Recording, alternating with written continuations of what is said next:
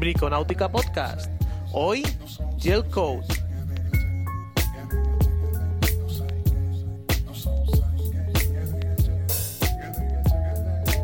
Hola a todos, bienvenidos a Briconáutica Podcast, el portal diferente que no pertenece a ninguna cadena de radio y del cual vamos a hablamos todo lo relacionado con el mundo de la náutica. Una semana más, otra vez estamos aquí, otra vez. No hay quien pueda con nosotros, estamos siguiendo. Notaréis que hoy es un poco diferente el audio y es debido a que no puedo hacerlo donde normalmente grabo. Lo siento, encontráis un poco de eco, pero es que la sala donde me toca hoy grabar eh, pues es muy grande y no puedo hacer nada. Lo importante era no perder la oportunidad de grabar el programa fuera como fuese. Eh, volvemos a lo de siempre, cada semana haciendo un repaso de lo que ha ocurrido durante toda la semana en el blog. Como sabéis, todos los que, los que ya me estáis escuchando, pues este podcast pertenece al blog Palmayats Hay y, todo lo que escuchamos aquí viene en relación de este portal. Para los que me escucháis cada semana, eh, sabéis el protocolo, que es que, ya sabéis, podéis eh, inscribiros en el blog. Eh, me encantará que os inscribáis. Todos aquellos lectores del blog, ya sabéis que vais a poder entrar a la sección premium para todos los suscriptores como ya sabéis, tendréis acceso a todos los bricolajes que allí se encuentran.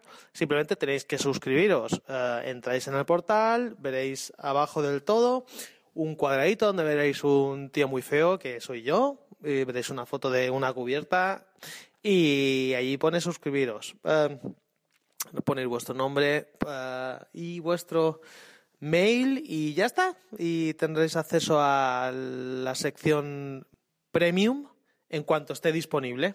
¿De acuerdo?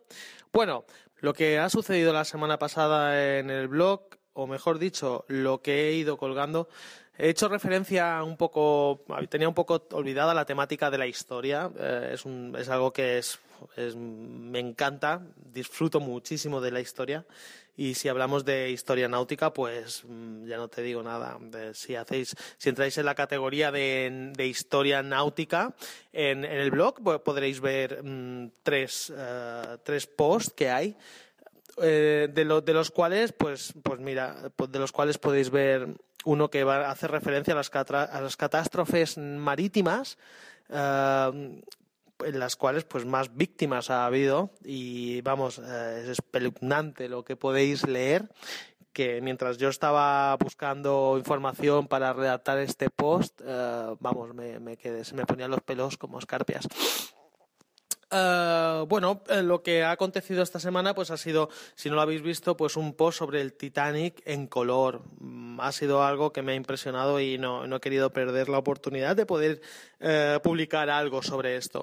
Tenía muchas ganas de tener una publicación sobre Titanic en mi blog y, y bueno, qué mejor manera de hacer algo diferente y era, en este caso, he visto eh, esta galería de imágenes en color increíble cómo, cómo, cómo, lo ha logrado este editor. El, nombre, el nombre del editor de estas imágenes está, está en el post, en, debajo de cada foto. Por mí me gusta respetar muchísimo el trabajo de otros, no quiero suplantar nada ni, ni saltarme a nadie. Eh, valoro muchísimo, puesto, puesto que a mí me lleva mucho trabajo hacer estas cosas, Uh, intento respetarlos muchísimo el trabajo de los demás. Es más, tenéis un link a, la página web donde pertenecen, que, si no voy equivocado, no hace referencia directa a Titanic, sino lo que hace referencia es al, a lo que era al, astillero en sí, uh, que la White Star Company, que fue la, la, la, la, la que construyó el Titanic en sí. Eh, si no lo sabíais, el Titanic tenía un gemelo que era el Olympic, que en teoría se perfeccionó una vez el eh, Titanic se hundió después de, del viaje inaugural, etcétera, etcétera. Es, eh, pues esta página web eh, recoge precisamente toda la historia de, estas embarcaciones de no solo del Titanic y de y del Olympic, sino de otras anteriores y posteriores que hubo, eh, puesto que no fueron los últimos ni los únicos eh, números de esa serie. Y muy interesante. Eh, entrad y lo leeréis y entrad y, disfrutar las imágenes porque vale la pena. Y, bueno, y, durante la semana, pues ya, habéis visto que em, he, colgado el podcast semanal, que la antes semana pasada iba con iba relacionado con temas de cubierta de teca versus cubierta sintética. Eh, bonito título. Em, bueno, em, no lo dejaré ahí. Seguiré más adelante a medida que vaya recogiendo toda la información que he prometido eh, en los podcasts eh, anteriores. Y en, el post anterior que, escribí en relación a ello, creo que es muy interesante que, que, esta información la tengáis detallada, puesto que la gente empieza a tirar la toalla en referencia a las cubiertas tradicionales de teca y, yo desde aquí intentaré eh, luchar para que eso no ocurra. Eh, a mí me da igual porque al final yo trabajo igual, a mí me da igual instalar una cubierta de teca natural o una cubierta de teca orgánica, por llamarlo de alguna manera, pero la verdad es que es una lástima. No hay nada más bonito que ver un barco con su cubierta de teca recién instalada y no estas cosas raras sintéticas que, que, según dicen es el futuro. Yo no me lo creo. No termino de creérmelo. Antes saldrá otro tipo de madera o se utilizará otra madera, pero las cubiertas orgánicas seguirán, puesto que es el emblema de un barco clásico o de cualquier barco que se precie. ¿De acuerdo? Bueno, eh, el otro post que, que, hago referencia la semana pasada fue em, el barco emblemático de, de, este magnate ruso Abramovich, el famoso dueño del Chelsea. ¿eh? Ah, bueno, pues mm, parece mentira que esto sea noticia, pero bueno, mm, la verdad es que ah, dentro de todos los feeds que he ido recibiendo, pues he ido viendo que, que Eclipse, eh, esta embarcación eh, de 170 metros de eslora, que viene a ser ahora el segundo barco más grande del mundo. Eh, aquí me oiréis nombrar mucho este tipo de cosas, barco más grande del mundo, en esto, en lo otro, pues bueno, Eclipse eh, es, se trata de, de, fue en su momento el barco más grande del mundo, mejor dicho, vamos a especificar, el yate privado de lujo más grande del mundo. Y le duró poco porque, bueno, luego salió Azam y, y bueno, lo superó con creces, ¿eh? Uh, con 182, creo, metros de eslora. Uh, y bueno, bueno, la noticia en este caso, el post, va relacionado a las impresionantes imágenes de, de, de, de, Eclipse en su refit, no anual, pero casi, casi. ¿eh? Cada año y medio, dos años, Eclipse pasa por pasa por eh, taller como cualquier otro vehículo y, bueno, estas imágenes son muy impresionantes. Veréis un poco el repaso que hago sobre las otras embarcaciones que, posee Abramovich, entre ellas está Ectasea, Susurro, uh, Pelorus, vale, unas embarcaciones impresionantes. Eh, y nada, bueno, con esto voy a dejar paso al post, o mejor dicho, al tutorial de hoy. Y, bueno, espero que os sirva de, mucho. ¿eh? Hoy vamos a hablar sobre, sobre, el tema del GL Coat. ¿Y por qué? Eh, muy fácil. Eh, me he encontrado con un cliente. gracias, por cierto, si alguna vez escuchas este podcast, que ha contactado por mí, conmigo a través de, un foro, un foro de náutica que, en el cual pues participamos los dos. No voy a hacer publicidad porque no creo que se lo merezcan. Pero bueno, esto es una opinión personal. Pues he aprovechado y durante el proceso de, este, de esta reparación, eh, bueno, os voy a explicar un poco cómo fue el caso. El caso es que, es que esta persona, lo voy a llamar Pepe, eh, Pepe me llamó, no se llama así, pero bueno, pues, no quiero utilizar el nombre de la persona real puesto que no, no me ha dado permiso. y em, Pepe pues se puso en contacto conmigo a través del foro y puesto que los dos vivimos en Palma y me preguntó a ver si podía pasarle un presupuesto sobre una pieza, de una embarcación, un velero, ah, un velero alemán de, en serie, de serie. Y bueno, acepté, por supuesto, le pasé, quedamos de acuerdo en el precio de la reparación de la pieza y fui a buscarla y, y bueno, la pieza pues eh, tengo que hacerle unas reparaciones de cubierta en esa pieza Pero también una cosa muy interesante y que tenía muchísimas ganas, porque hacía mucho tiempo que no lo hacía, era que tenía reparaciones de gel coat, eh, o mejor dicho, gel coat. ¿eh? El, el, gel coat, eh, como sabéis, es un material muy denso, pero muy maleable, muy maleable. Es, es, es ¿cómo decirlo? es fantástico, es fantástico porque lo acepta todo, lo acepta todo y podéis tratarlo como queráis todas estas personas que, tienen barco de, fibra y está eh, con el gel coat, mm, ¿cómo decirlo? Que creen que si un golpe, em, que si recibe un golpe va a ser el fin del mundo y tal. Tranquilos, tranquilos, escuchad este podcast y si no os queda claro, no os preocupéis, porque la semana que viene os prometo que voy a colgar un post en el cual hablaré detalladamente de esto y estoy cogiendo muchas imágenes para que podáis ver el paso a paso cómo lo he hecho. Cómo lo he hecho y disfrutaréis como yo lo estoy disfrutando ahora porque realmente estoy por devolverle la pieza eh, a Pepe eh, y, y, no cobrarle nada porque, jolín, el favor me lo ha hecho él a mí. Estoy disfrutando muchísimo.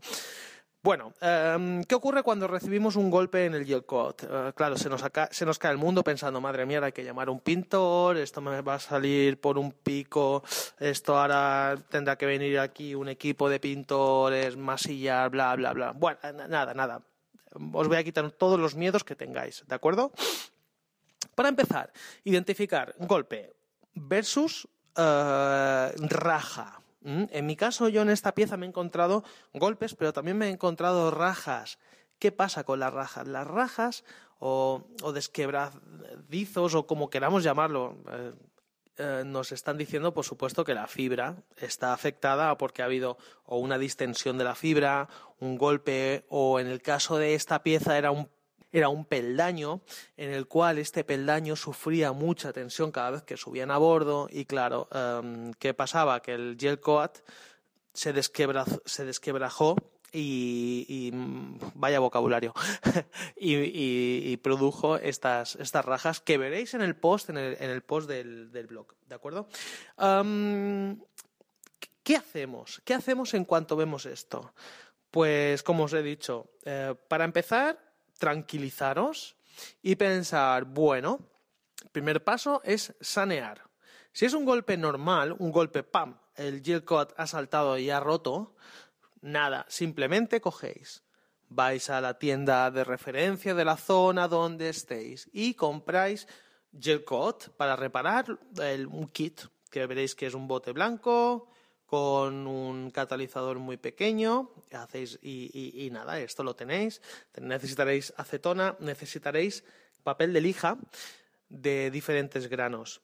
En mi caso yo he empezado por grano 150 porque estaba muy mal la pieza. Mm, en vuestro caso, ni locos, ni se os ocurra. Empezar ya eh, directamente con 220, eh, ¿de acuerdo? Entonces, me estoy saltando un poco los pasos, pero más que nada es para que entendáis por qué necesitáis todo este tipo de cosas. En primer lugar, necesitáis el kit de Gel Coat, necesitáis em, acetona, muy, muy importante, acetona, cinta de carrocero y lijas desde 120, perdón, perdón, desde 220 o 240, subiendo a 360, 400, 600, 800 y 1000. ¿De acuerdo? Estos son los granos que necesitáis. Muy importante, no saltéis un grano porque si saltáis de 320 a 800 os vais a morir, no os van a quedar las rayas y no las eliminaréis, ¿de acuerdo? Esto parece muy básico, pero eh, realmente eh, seguir los consejos que yo os voy a dar porque yo os los voy a ir redactando a medida que yo los voy haciendo. ¿Qué quiere decir? Yo estoy ahora mismo en el paso de, sanear y estoy en el paso de lijar y, dejar em, eliminar todas estas rayas, eliminar las rayas viejas y todas las rajas, eliminarlas.